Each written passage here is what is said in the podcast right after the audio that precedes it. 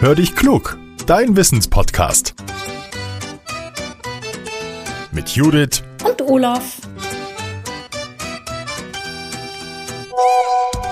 Ah, eine Sprachnachricht von Judith. Na, mal hören, was er will. Hallo Olaf, du weißt ja, während ich arbeite, ist ja immer Karlchen bei mir, unser Hund. Und Karlchen schläft die ganze Zeit. Immer zu. Nur ab und zu guckt er mal hoch, wenn er Hunger hat. Hm. Was ich mich gefragt habe, Tiere wie Hunde und Katzen, die schlafen ja. Aber wie ist das eigentlich bei Fischen? Schlafen die auch? Psst, Judith, mein Goldfisch Georg schläft gerade, wir müssen leise sein. Na, jetzt ist er wach. Dann kann ich die Frage auch beantworten.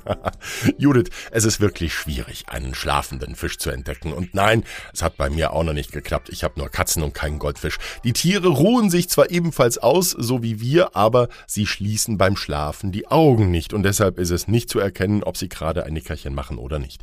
Fische können nämlich ihre Augen nicht schließen. Sie haben keine Lider. Fische müssen aber wie andere Tiere auch ruhen, um sich zu erholen. Und wenn sie eine Pause einlegen, dann schlägt ihr Herz langsamer, dann verbrauchen sie nicht mehr so viel Energie.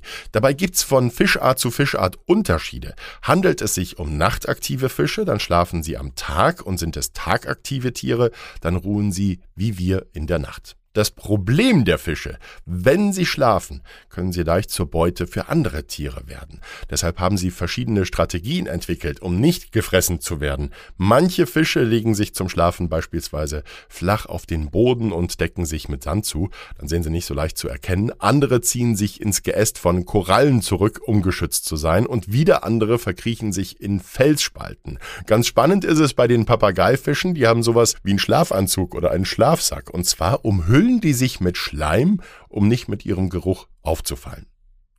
Der Schlaf von Fischen ist aber trotzdem schon anders als unser Schlaf, haben Forscher herausgefunden. Während wir auch sehr tief schlafen, tun Fische das nicht. Die verfallen eher in eine Art Dämmerzustand. Weil für sie wäre es natürlich gefährlich, so fest zu schlafen wie wir, weil wenn wir schlafen, ich vor allem, dann merken wir gar nicht, was um uns herum passiert. Die Fische können sich das aber nicht leisten, weil Raubfische sie so ganz leicht fressen könnten. Und deshalb ist ihr Schlaf nicht so tief und nicht so fest, Wellen oder ein Lichtstrahl genügen, damit sie wieder wach sind. So, Jetzt kann mein Goldfisch wieder schlafen. Gute Nacht, ich bin jetzt auch schon ganz müde.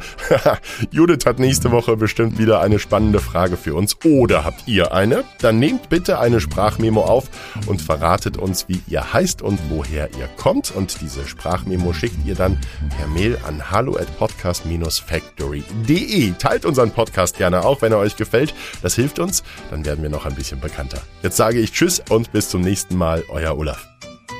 Ja.